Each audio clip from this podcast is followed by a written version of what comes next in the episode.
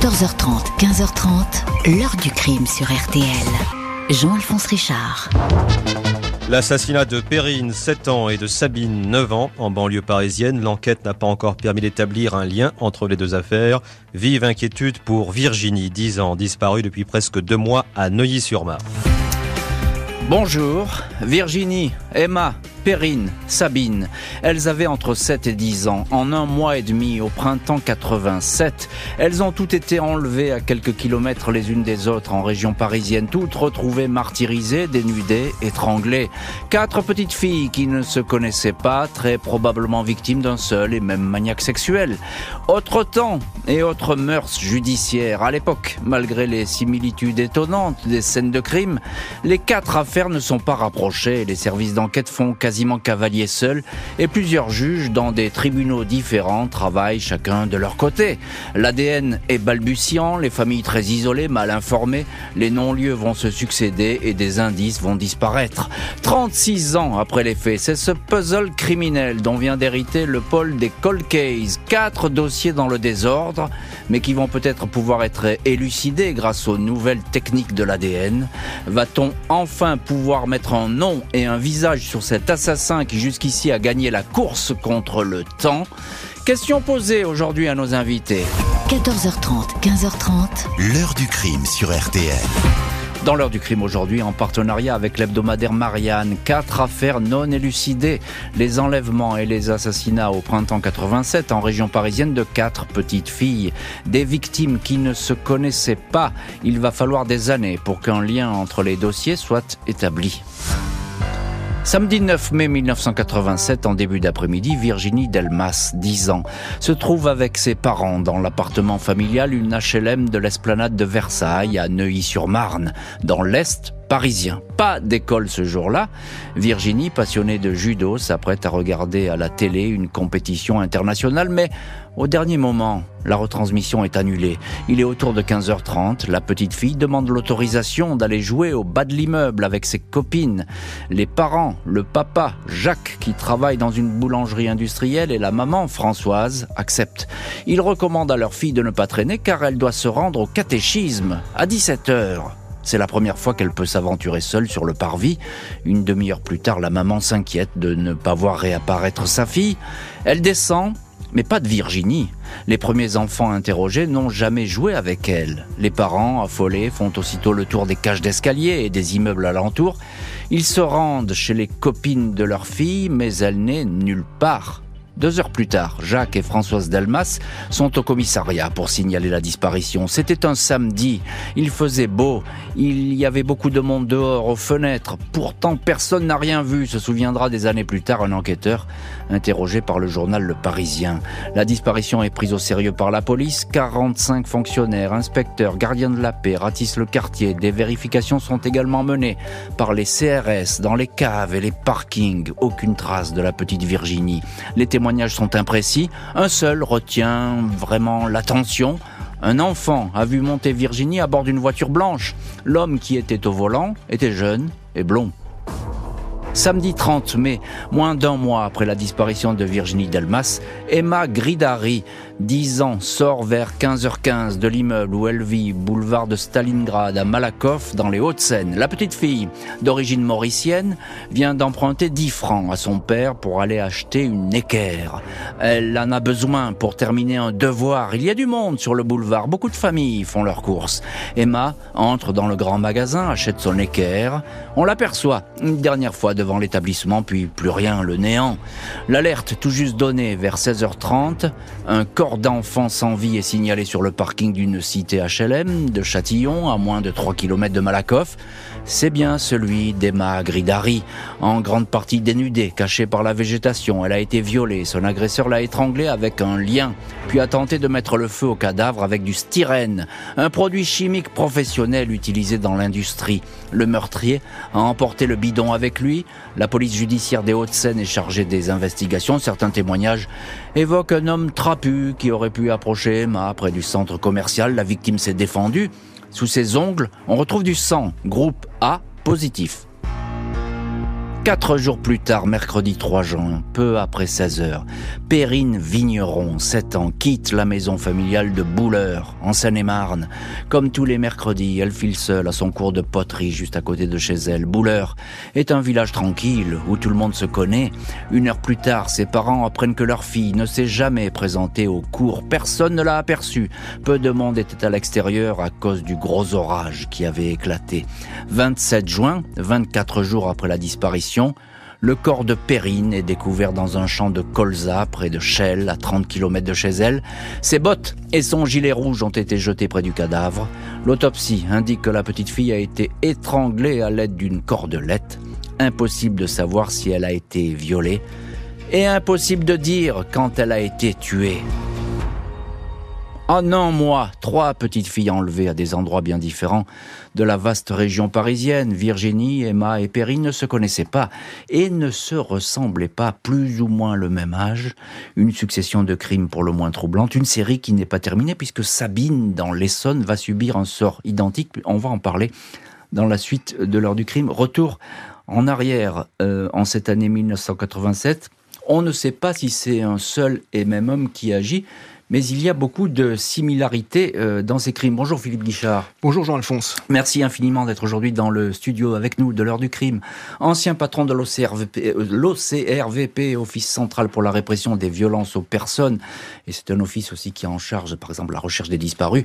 Euh, vous, travaillez beaucoup là-dessus, et aujourd'hui vous êtes adjoint au sous-directeur de la lutte contre la criminalité organisée à la direction centrale de la police judiciaire. Philippe Guichard, vous connaissez bien les méthodes d'enquête, vous connaissez bien ce genre de scénario, on a l'impression que c'est un seul et même individu qui agit, euh, tout au moins dans ces trois premiers crimes, parce que ça se ressemble, il y a des similitudes étonnantes. On a l'impression, c'est incontestable, effectivement, et même avec le quatrième dont vous allez parler après. Hmm. Euh, quand on a quatre faits en l'espace de moins de deux mois d'enlèvement d'enfants suivi de meurtre, c'est quand même pas si fréquent que ça. C'est plutôt même exceptionnel. Et donc, on est obligé de s'interroger sur une certaine, sur une sérialité finalement.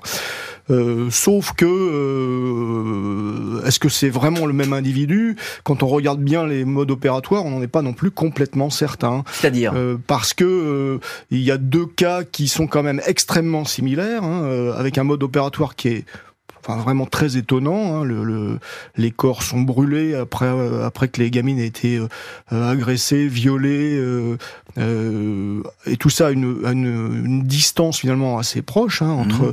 entre Bièvre d'un côté et et l'extrémité du 92 de l'autre. Et puis les deux autres faits sont situés dans l'est parisien, beaucoup plus loin.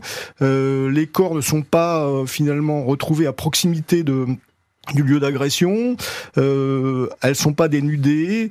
Euh, ont-elles été violées? On ne sait pas trop parce que euh, comme elles ont, elles ont été découvertes longtemps après, Ça, les le corps corps sont abîmés, dégradé. Bon, bref, euh, voilà, on n'est pas certain.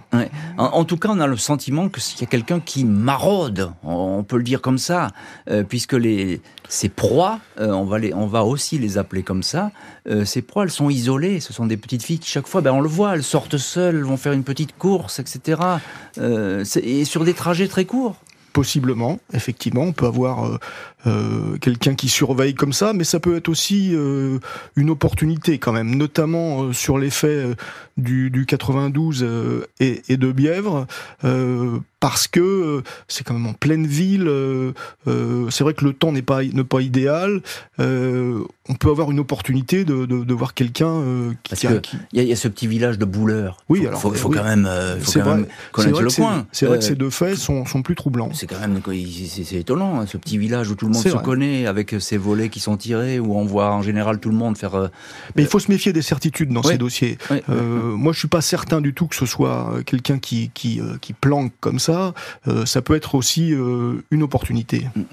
Bonjour Thierry Lévesque. Bonjour. Merci vous aussi d'être aujourd'hui dans le studio de l'heure du crime. Vous êtes journaliste spécialisé dans les faits divers et dans le judiciaire, et vous êtes l'auteur de l'article Le diable et les fillettes assassinées d'Île-de-France du meurtre de Sabine à celui d'Emma, euh, aujourd'hui euh, sur marianne.net ou dans le magazine Marianne qui sort euh, demain, le magazine Marianne avec lequel nous sommes partenaires aujourd'hui pour cette heure du crime. Alors difficile de jeter la pierre à l'époque aux enquêteurs et aux magistrats parce que à l'époque, finalement, il n'est pas euh, automatique, euh, comme ça paraît être aujourd'hui évident, de faire le lien entre les affaires. Non, on peut même dire qu'à l'époque, il y a une sorte de biais euh, sur la sérialité du crime. Il faut se rappeler que dans les années 80, par exemple, on est à l'époque des disparus de Mourmelon, autre affaire célèbre. Des appelés du contingent disparaissent en série dans la Marne. On saura beaucoup plus tard qu'il s'agit d'un militaire tueur en série. Mais à l'époque, même le gouvernement, jusqu'à l'Assemblée nationale, niera l'existence d'un crime. Donc, il y a il y a un problème un peu cognitif, je dirais, mais collectif, hein, qui est pas propre aux policiers ou, ou euh, aux, magistrats à l'époque, de dire ça, ça n'existe pas chez nous, c'est pas possible. Mm. Donc peut-être que ça joue un rôle, c'est sûr. Euh, et puis il y a l'organisation qui est toujours problématique de notre système, qui est très fragmenté entre services d'enquête, juridictions, euh, qui s'empilent, se concurrencent quelquefois, ont du mal à dialoguer les unes avec les autres, et il y a, il y a du mal à avoir un, un vrai recul en mm. réalité. Euh, donc la, la sérialité n'étant pas certaine, mais on pouvait l'établir matériellement à l'époque ou un petit peu plus tard, euh, ce biais fait qu'on on, l'a pas appréhendé suffisamment. Et, puis il faut quand même rajouter un, un, point, et ça je pose la question à tous les deux, Thierry Lévesque, euh, Philippe Guichard. À l'époque, les moyens de police scientifique ils sont limités. Alors oui. Il n'y a pas l'ADN, hein, tout ça. mais bien sûr, c'est en 87, l'ADN n'existe pas encore. Euh, L'ADN extrait de, du sperme dans le dossier de, de Sabine Dumont, Sabine Dumont euh, on l'aura en 98 simplement. Euh, et le FNAG en 98 n'existe pas encore. donc, donc, on, a, on a peu d'éléments matériels à notre disposition, c'est clair. Et il faut, il faut bien le préciser parce que c'est très important dans, dans, cette affaire et on va le voir dans, dans la suite d'ailleurs de cette heure du crime. Euh, bonjour Didier Seban. Bonjour. Merci infiniment vous d'être au téléphone aujourd'hui de l'heure du crime. Vous êtes l'avocat de la famille de, euh, Sabine Dumont. Alors Sabine Dumont, on n'a pas encore évoqué euh, précisément le cas. On va y venir dans ce prochain chapitre de l'heure du crime. Mais euh, je voudrais avec vous juste aborder le fait qu'à l'époque, euh, finalement, les enquêtes, elles sont euh, sérieuses, elles sont creusées côté policier. Mais euh, côté justice, on a l'impression qu'on tourne vite la page. Il faut s'en débarrasser. on n'a pas les éléments, ben on ferme. C'est un peu ça, non? Oui, oui, ça fait partie des statistiques. Il faut deux, trois ans pour qu'un dossier soit fermé. On a vu des dossiers de disparition d'enfants qui sont fermés au bout de trois ans. Et il, faut faire du chiffre dans les cabinets d'instruction déjà mmh. à l'époque et donc on ferme les dossiers très vite. Mm. Donc il n'y a, pas de suite qui est donnée et les familles, bah, elles, restent comme ça dans l'attente. Hein. C'est comme ça que ça se passe. Hein. C'est comme ça. Et puis, par exemple, typiquement, dans les quatre affaires dont nous parlons aujourd'hui, il y en a une en Seine-Saint-Denis, l'autre en Haute-Seine, la troisième en Seine-et-Marne, mm. la quatrième dans l'Essonne. Ça fait quatre tribunaux différents saisis qui ne se parlent pas et qui n'échangent pas. Une autre petite fille va aussitôt s'ajouter à la liste, de quoi susciter les premières interrogations. Samedi 27 juin 1987. Le même jour, cruel hasard, où le corps de la troisième victime, Perrine Vigneron, est découvert, Sabine Dumont, 9 ans, disparaît. Elle est chez elle avec sa mère Geneviève au numéro 22 de l'avenue de la Gare à Bièvre, non loin de Versailles. Sabine, petite dernière d'une famille de six enfants, prépare un cadeau pour Fabienne, sa grande sœur qui vient tout juste d'accoucher. Elle termine un dessin, une reproduction du tableau Danse à la ville d'Auguste Renoir. Elle n'a plus de gouache blanche. Sa mère l'autorise à filer à la papeterie pour en acheter. Un quart d'heure à pied par des rues passantes. Il faut qu'elle se dépêche car l'orage menace. À 17h10, Sabine est à la papeterie. À peine est-elle sortie du magasin que la pluie s'abat sur Bièvre. Une voisine la reconnaît, lui propose de la raccompagner en voiture, mais l'enfant refuse respectant à la lettre la consigne de sa mère, ne jamais suivre un inconnu. 17h30, Sabine est vue devant l'auberge du Val-de-Bièvre, à 100 mètres de chez elle. Sa trace se perd ici. À 19h, le papa, Christian Dumont, alerte les autorités. La fugue est rapidement écartée. Policiers, gendarmes sont sur le terrain. Un chien pisteur marque l'arrêt devant le restaurant. Au numéro 18 de l'avenue de la Gare, de toute évidence, Sabine a été emportée par un automobiliste, sans doute sous la contrainte, vu sa méfiance pour les inconnus et le peu de trajet qui lui restait à parcourir. Dimanche 28 juin, 13h, deux motards de la CRS 8 signalent un paquet de vêtements roulés en boule dans un talus de la nationale 118 à 3 km de Bièvre. Un blouson bleu ciel, un jean, des baskets blanches. La tenue de Sabine Dumont quand elle a disparu. 15h45. L'hélicoptère de la gendarmerie aperçoit une forme humaine dans un fossé à 800 mètres du tas de vêtements. Le corps entièrement dénudé de la petite fille gît sur le dos. Le visage et le buste ont en partie été brûlés avec du white spirit le meurtrier a laissé derrière lui la bouteille de produits inflammables et des mégots. L'autopsie indique que Sabine a été violée puis étranglée avec une cordelette. Quatre mois après cette découverte, le corps de la première victime, Virginie Delmas, est enfin retrouvé dans un verger à Mareuil-les-Maux, en Seine-et-Marne, à une quarantaine de kilomètres du lieu de l'enlèvement. La dépouille, très abîmée par cinq mois passés à l'extérieur, ne livre pas d'indices. Un soir, les policiers nous ont demandé de venir. Mon mari a tout de suite compris. Il m'a dit, c'est plus la peine. On nous a montré quelques affaires. Pour nous, ça s'était arrêté là, racontera la maman de Virginie. Quatre petites filles assassinées en un mois et demi, quatre équipes d'enquête et autant de juges d'instruction différents. Chaque juge voulait se garder son affaire et ne s'est pas intéressé à ce qu'un collègue pouvait faire, va raconter un ancien enquêteur à l'hebdomadaire Marianne. Les policiers du SRPJ de Versailles, ceux du SDPJ de Seine-Saint-Denis, ceux encore du quai des Orfèvres ou de la gendarmerie travaillent chacun de leur côté. Les enquêteurs œuvrent parfois sur les mêmes suspects. Ils vont s'intéresser au violeur et tueur Christian Van Geloven. Il avait résidé à une époque en Seine-et-Marne. Interrogé, mis hors de cause. Les parents et les proches des victimes sont tenus à distance des investigations, jamais informés, rarement reçus par les magistrats. Nous avons dégringolé dans un monde qui nous était totalement étranger. Nous avons été tenus complètement à l'écart de l'enquête. Il fallait toujours se battre pour obtenir des informations, déplore le père de Sabine Dumont. Des familles alors euh, très seules, et c'est souvent le cas, hélas, à l'époque, les choses sont en train de changer, et c'est heureux, euh, mais à l'époque, euh, évidemment, ça entraîne beaucoup de vexation, de désillusion, d'amertume.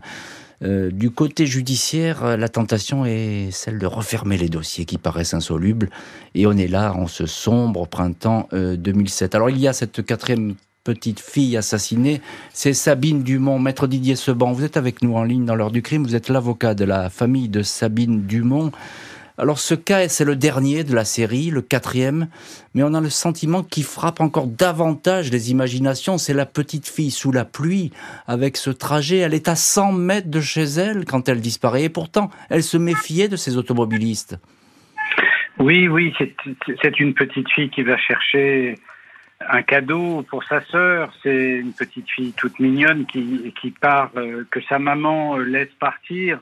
Et, et c'est une famille qui ne va jamais désespérer, qui va toujours relancer la justice, hmm. qui elle va prendre un avocat, qui va essayer d'avancer. Mais peut-être que euh, ces protestations, ces demandes, cette exigence se heurtent devant une justice qui est finalement euh, qui abandonne vite. Hmm. Euh, et, et, je crois, je, je profite de l'émission pour dire à, chacune de ces familles, euh, si vous avez un avocat, qu'il prenne contact avec moi. Je pense qu'on peut, euh, nous aussi, en regroupant nos forces avec les avocats de chacune des familles, faire ressortir ces dossiers. Celui de Sabine Dumont est peut-être celui sur lequel on a le plus d'espoir parce qu'il y a un ADN hmm. euh, qui est inconnu aujourd'hui au fichier national des empreintes génétiques, mais qui peut-être un jour parlera, sur lequel on travaille, les enquêteurs d'aujourd'hui travaillent encore, en essayant de faire des rapprochements familiaux, en essayant euh, d'utiliser euh, tous les éléments que peut nous donner l'ADN. Donc euh, on a l'espoir d'avancer encore. Qui, plus est, il faut bien le préciser, maître Seban, et, et vous le savez bien mieux que moi, les scellés n'ont pas été détruits dans cette affaire. Ce qui est, ce, ce qui est bien c'est ce qui est presque exceptionnel. On dirait que c'est une chance parce que la justice, là aussi, comme elle ferme les dossiers, elle détruit les scellés. Eh et elle, elle, ne conserve pas ces éléments de preuve qui peuvent aujourd'hui parler et qui hier ne pouvaient pas parler. Hmm. Bonjour Gaël Fève. Bonjour Monsieur Richard. Merci infiniment vous aussi d'être aujourd'hui avec nous au téléphone de l'heure du crime. Vous êtes l'une des sœurs de Sabine Dumont. Sabine, c'était la petite dernière. Vous aviez 14 ans lorsque votre petite sœur a été enlevée et tuée. Alors euh, un mot avec vous. Quand Sabine disparaît, votre mère a tout de suite, elle va le dire d'ailleurs, un mauvais pressentiment. Elle dit j'ai su qu'on ne la reverrait plus. C'est vrai que sur le coup, euh, elle a senti que c'était terminé, donc euh, elle a dit ça y est, de toute façon c'est fini. Elle est, elle est partie, elle est, elle est plus là, euh, et qu'on la verrait plus. Ça, Mm. C'est le ressenti d'une maman, et je pense que ça, euh, il y a peut-être que les mamans qui peuvent expliquer ce qu'on peut ressentir quand nos enfants ont un problème ou sont pas bien ou quand il se passe quelque chose de grave. Mm, Et bien sûr, c'est- c'est c'est tout à fait euh, ce qu'on peut ressentir. Effectivement, Philippe Guichard, euh, ancien patron de l'OCRVP, et vous êtes avec nous aujourd'hui dans le studio lors du crime. Alors, il y a des indices quand même, ce que disait Maître Seban. hein. Il y a ces mégots, il y a euh, le- la bouteille de White Spirit qui a été laissée. Il y a, des, il y a des traces là sur ce, sur ce Alors, cas de Sabine Dumont. Effectivement, sur les quatre dossiers, c'est euh, celui sur lequel on, on a le plus d'espoir. C'est l'évidence. Les scellés sont conservés, c'est vrai, mais c'est parce que le dossier n'a jamais été classé finalement. Depuis euh, 87, il y a toujours eu des investigations sur ce dossier. Il est resté vivant, Euh, comme on il dit. est c'est toujours ça. resté vivant. Euh, D'abord la PJ de Versailles, très longuement, et puis l'OCRVP euh, par la suite, euh, co-saisi avec la PJ de Versailles. Et puis surtout sur ce dossier, on a récupéré de l'ADN de l'auteur de manière certaine, puisque c'est du sperme. C'est forcément l'auteur qui a laissé son ADN, et cet ADN peut toujours parler effectivement. Ouais, et donc, les scellés ont été correctement conservés. Il faut encore le dire, hein, parce que les, les scellés, on a tendance parfois à les détruire. Oui, oui, non, les scellés ont été euh, tout à fait bien conservés. On les a toujours à disposition et on peut toujours les retravailler. Euh, Thierry Lévesque, euh, je me tourne vers vous, journaliste, euh, journaliste au magazine Marianne, et vous publiez un, grand papier sur cette affaire dans le, la- le dernier numéro de ce magazine, et en étant aujourd'hui en partenariat avec vous, euh, l'hebdomadaire Marianne, il y a des, quelques témoignages. Alors il y, a, il y a quelque chose qui revient de temps à autre dans les affaires, c'est la fameuse voiture blanche. Témoignage d'un gamin au début qui dit il y a cette voiture blanche, on va dire c'est peut-être une BMW, il y a une silhouette qui se dégage, un homme blond. Qu'est-ce qu'on peut Ça, je ne sais pas ce qu'en dira euh, l'enquêteur. qui connaît Philippe mieux Guichard. la- Monsieur Guichard, hein, qui connaît mieux l'affaire, euh, l'affaire que moi, et le dossier que moi, mais j'ai le sentiment que ces témoignages sont très fragiles. On n'est pas. Alors, effectivement, on a des histoires de voitures blanches dans, dans au moins deux affaires, je crois, mais euh, il n'est pas certain que euh, à chaque fois ça se rattache à l'enlèvement. En tout cas, on n'a pas un signalement euh, ni de la voiture ni du conducteur. euh, Assez précis, c'est ça Totalement significatif, ouais. Euh, Je crois d'ailleurs que ça n'a pas pu être exploité, euh, ça n'a pas donné lieu à une piste d'enquête véritablement. Alors, ça reste précieux, bien sûr, parce que si un jour on aboutit sur quelqu'un, euh, on aura un élément peut-être de corroboration, euh, de, vérification. Mais c'est clair qu'à l'époque, c'est pas suffisant. hein. C'est pas suffisant. Thierry Lévesque, euh, je le disais, il y a des parquets différents, il y a des juges différents, il y a des policiers différents, il y a des gendarmes, il y a beaucoup de monde qui travaille sur toutes ces affaires qui sont éloignées les unes des autres. À quel moment on commence à se dire, bah, il y a un truc qui, quand même, ça se ressemble. Bah aujourd'hui, en fait, puisque la- Aujourd'hui, pas avant. Eh bien, en tout cas, au plan judiciaire, aujourd'hui, euh, c'est la première fois que les dossiers sont réunis au même endroit, à la même juridiction. Elle est faite pour ça, d'ailleurs, puisqu'elle a été créée pour traiter les crimes en série et les crimes particulièrement violents, euh, comme les crimes d'enfants. Au plan euh, policier, l'OCRVP a repris non pas toutes les affaires d'ailleurs, mais trois des quatre affaires à partir du début des années 2000, hein, je crois 2004, euh, voilà. Mais auparavant, donc pendant euh, une quinzaine d'années, en réalité presque 20 ans, tout ça a été traité séparément. Alors on se parle, c'est vrai, on s'envoie des pièces, etc. Mais c'est évidemment pas la même dynamique que s'il y avait une autorité unique pour essayer de tracer des lignes entre les affaires. Philippe Guichard, un mot là-dessus, parce que je vois que vous faites un peu la grimace Oui, quand alors, on dit on n'a pas judiciaire, c'est vrai, vous avez raison, euh, il n'y avait pas de structure comme en ce moment le pôle Colcaise pour chapeauter, un peu coordonner euh, ce type de dossier. Sur le plan policier, par contre, euh, vous avez raison, depuis 2004, l'OCRVP est saisi ou a travaillé sur trois des quatre dossiers Mm. et s'est intéressé au quatrième. Et même au-delà, à d'autres dossiers aussi, puisqu'en 82 et 83, il y a deux enlèvements suivis de meurtres de gamines qui ressemblent curieusement également. Donc euh, l'idée de la sérialité a été évoquée depuis le début des années 2000 quand même. plutôt qu'on ne le croit. Tueur en série, maniaque sexuel, bien des pistes explorées avant que la, avant que la lassitude gagne.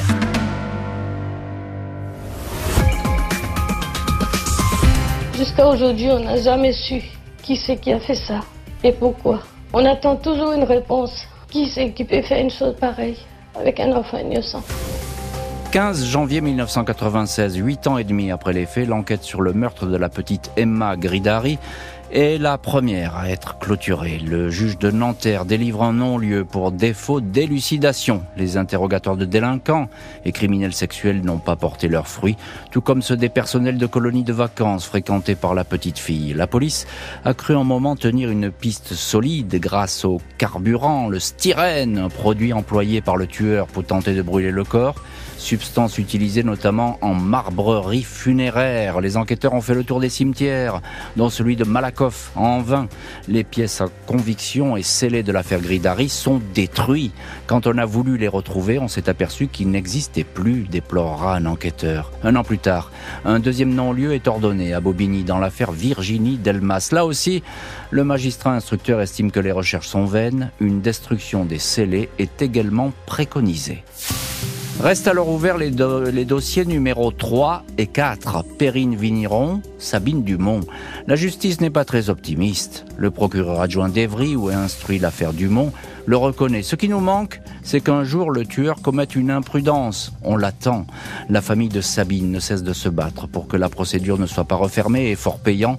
En 1999, elle obtient une expertise ADN sur un vêtement que portait la petite fille. Une trace de sperme est détectée. Elle livre un profil masculin. L'empreinte génétique est versée au fichier spécialisé, le FNAEG, avec l'espoir qu'une concordance soit un jour établie.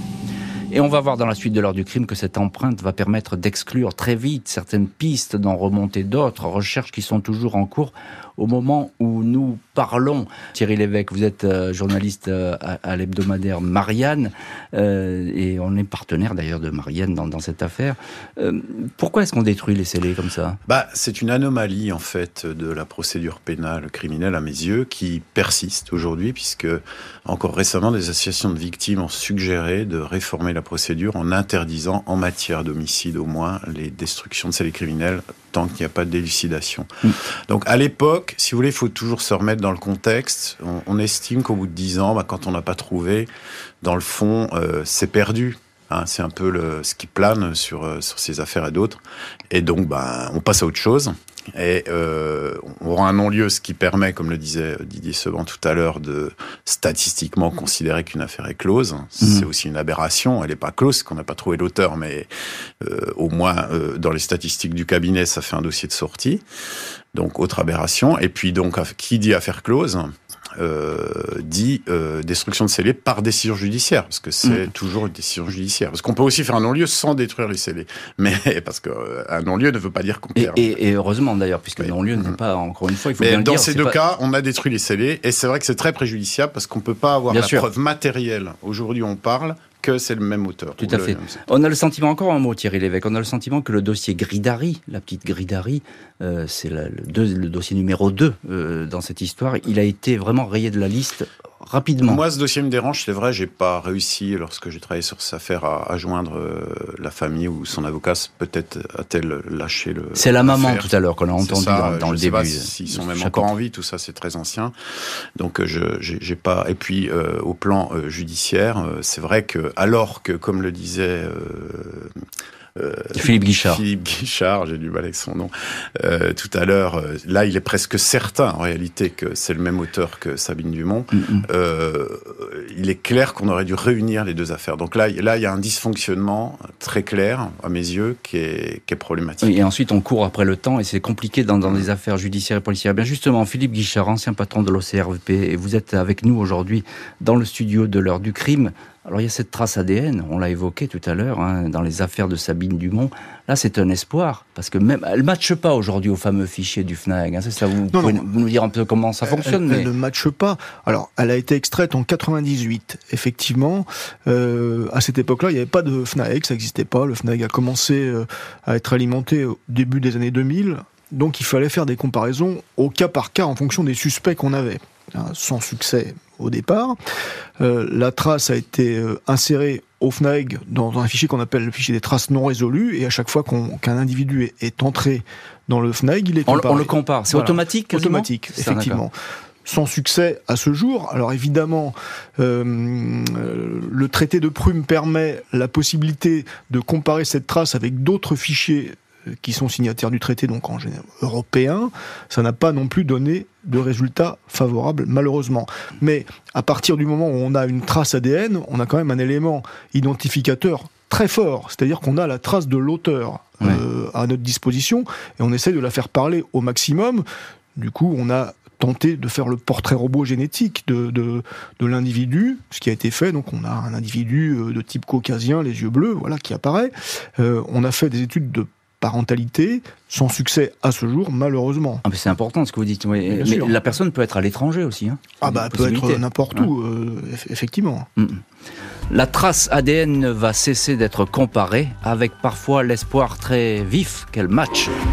Avril 2009, le journal La Marne, un hebdomadaire de Seine-et-Marne, révèle que le dénommé Raymond Guardo, décédé dix ans plus tôt, est peut-être impliqué dans les quatre meurtres du printemps 87. Dans un livre, sa fille Lydia Guardo, abusée sexuellement pendant 28 ans par son père, se demande justement si ce dernier n'a pas fait d'autres victimes. La piste intéresse les enquêteurs. Au regard des déplacements qu'il pouvait effectuer dans la région pour son métier d'imprimeur, cet homme pourrait être impliqué dans les morts de Virginie Delmas et de Sabine Dumont. 1er juin 2009 au matin, une juge d'instruction d'Evry fait exhumer la dépouille de Raymond Guardo dans le petit cimetière de Coulombe. Un test génétique est effectué, mais l'ADN du défunt ne correspond pas à celui prélevé sur un vêtement de la petite Sabine Dumont. Les enquêteurs vont désormais tenter de faire parler le précieux ADN en le comparant systématiquement à celui de tueurs qui auraient pu être présents en région parisienne au printemps 87. Michel Fourniret, incarcéré à cette date, est mis hors de cause, tout comme François Vérove, alias le Grêlé, suicidé en septembre 2021 alors qu'il était sur le point d'être arrêté. Comparaison négative. Le tueur en série britannique Robert Black, un routier pédophile, connaissait très bien la France, il va également être exclu de la liste des suspects. Et on est donc là dans l'hypothèse d'un tueur itinérant, Philippe Guichard, policier, ancien patron de l'OCRVP. Vous connaissez bien euh, ces dossiers de disparition et de meurtre un tueur itinérant, euh, c'est possible dans cette affaire. En tout cas, c'est quelqu'un qui sillonne la région parisienne. Si c'est, s'il est unique, s'il est unique. Alors oui, la, question euh, se pose. Est-ce qu'il est unique? On l'a évoqué longuement, cette sérialité. Euh, mais on s'est aperçu par exemple qu'il y avait un deuxième prédateur dans la région parisienne puisque euh, le grêlé a été interpellé euh, l'année d'avant. Et de toute façon, c'était pas le même ADN que que que, que Vérov. Donc il y a au moins euh, deux prédateurs qui circulent à cette époque-là dans la région parisienne, peut-être plus, on ne sait mm. pas. Un tueur itinérant, possiblement, mais qui connaît quand même la région parisienne, sûrement. Mm, mm, euh, Maître Didier Seban, voilà, on vous retrouve en ligne dans l'heure du crime, avocat de la famille de Sabine Dumont. Euh, on, en, parlait là en l'instant, parce que l'ADN, il est finalement au cœur du dossier maintenant. Après toutes ces années, on, ne compte que là-dessus pour remonter la piste du tueur. La, la famille attend beaucoup, je suppose, de ces expertises. Et vous vous êtes battu d'ailleurs pour qu'il y ait des des expertises et que ces expertises continuent. Oui, oui, c'est notamment des expertises au titre de la parentèle. Vous savez, c'est de la mmh. vérification euh, éventuellement qu'une partie de l'ADN puisse être présent dans le fichier et que, et que sur cette base-là, on puisse remonter euh, sur une personne. Donc c'est un travail qui est en cours, qui est un travail de titan euh, que mènent les enquêteurs, euh, d'aller vérifier toutes, toutes les, les, ADN en parentèle qu'on peut trouver, vérifier la capacité à telle ou telle personne d'être sur place. Il y a aussi quand même euh, la, reprise sur ces quatre dossiers du travail de, vérification. Si on n'a pas un témoignage mhm. qui serait commun, un élément qui serait commun, je crois qu'il faut revenir à la source, comme toujours en matière d'enquête criminelle, et se dire est-ce qu'il y a quelque chose qu'on n'a pas fait, qu'on n'a pas vu en lisant ces quatre dossiers? Je, je, je le, monsieur, euh, euh, votre interlocuteur disait tout de Philippe suite. Guichard. Euh, Philippe Guichard, oui, que je connais bien, disait tout de suite il y a trois dossiers qui ont été travaillés ensemble, mais peut-être que le quatrième, qui, que, que, que, les policiers connaissaient, mais sur lequel ils n'ont pas eu de d'engagement particulier d'enquête, eh bien, sur le quatrième, peut-être peut-être peut-il permettre un rapprochement avec l'un d'entre eux? Je ne dis pas que sur les quatre, c'est le même tueur, mais peut-être que deux à deux, ces dossiers peuvent être rapprochés et qu'on peut trouver une vérité. Le tueur se cache dans un coin du dossier, Philippe Guichard. Sûrement. C'est souvent comme ça. Hein Sûrement, mais euh, nous n'abandonnerons pas, comme vous le savez, Jean-Alphonse. Euh, Tout à fait, je vous fais une grande confiance. Nous sommes obsédés par euh, la vérité dans ce genre de dossier. Ça m'empêche de dormir, je vous l'ai déjà dit et je vous le redis. Hum. Thierry Lévesque, on a l'impression que là, on est suspendu à cet ADN. Les, tueurs en série, ils ont tous été analysés. Il y, a, pas, il y a, pas, on peut pas être passé entre les mailles. Là. On est allé très loin. Même Fourniret, qui était en prison, on l'a testé. Euh, Alors, effectivement, on a passé en vue beaucoup d'hypothèses. Moi, je, je trouve qu'en réfléchissant sur ces affaires, mais ça, c'est une réflexion qui m'est personnelle, euh, la création de ce pôle à Nanterre, euh, donc cette évolution judiciaire, procédurale, doit peut-être permettre d'essayer des nouvelles choses. Surtout, c'est ce que disait Maître C'est ça, dans ces anciennes affaires où il faut en être conscient, on travaille pas pour la gloire, parce que si ce tueur, ou ce duo de tueurs, admettons qu'il soit tout seul ce tueur, avait une vingtaine d'années à l'époque, il en a à peine une soixantaine aujourd'hui, il est toujours en situation de récidiver. Donc c'est une question de sécurité publique prioritaire, et il faut la traiter. Et donc moi je pense qu'on pourrait peut-être penser euh, à l'intelligence artificielle dont on parle beaucoup en ce ah, moment. Je n'ai pas d'idée particulière, je suis pas spécialiste de ça, je sais pas comment il faut faire, mais il est clair, à mon avis, qu'on pourrait balayer les données pénales euh, nationales et internationales de manière plus rigoureuse, plus systématique, à la recherche de correspondance, à la recherche d'autres pistes, même simplement analyser peut-être les quatre dossiers qu'on va la réunir de cette manière pour essayer de progresser, d'essayer de, dégager de nouveaux indices. Euh, c'est peut-être une, une, une piste de réflexion. Quatre dossiers dans l'impasse, enfin regroupés plus de 35 ans après les faits. Les affaires Delmas, Gridari, Vigneron, Dumont sont désormais regroupées au cabinet de la juge Sabine Kéris à Nanterre, l'une des magistrates du pôle des affaires non élucidées.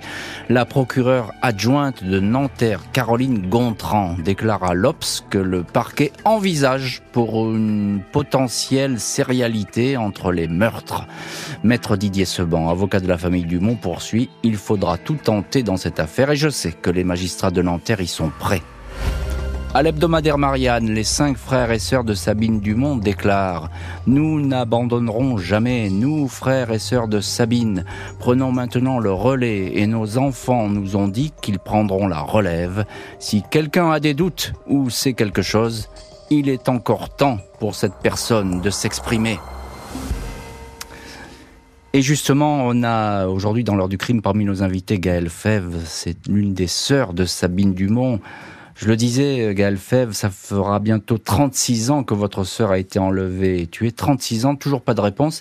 Mais vous avez l'espoir, euh, avec votre famille évidemment et vos proches, que quelqu'un témoigne. Il faut que quelqu'un témoigne, c'est bien ça, Gaël Fèvre 36 ans euh, qu'elle n'est plus là, 36 mhm. ans qu'on se dit qu'il y a quelqu'un qui fait quelque chose et qu'il est peut-être encore temps euh, de parler pour cette personne parce que probablement Sabine a essayé de se défendre.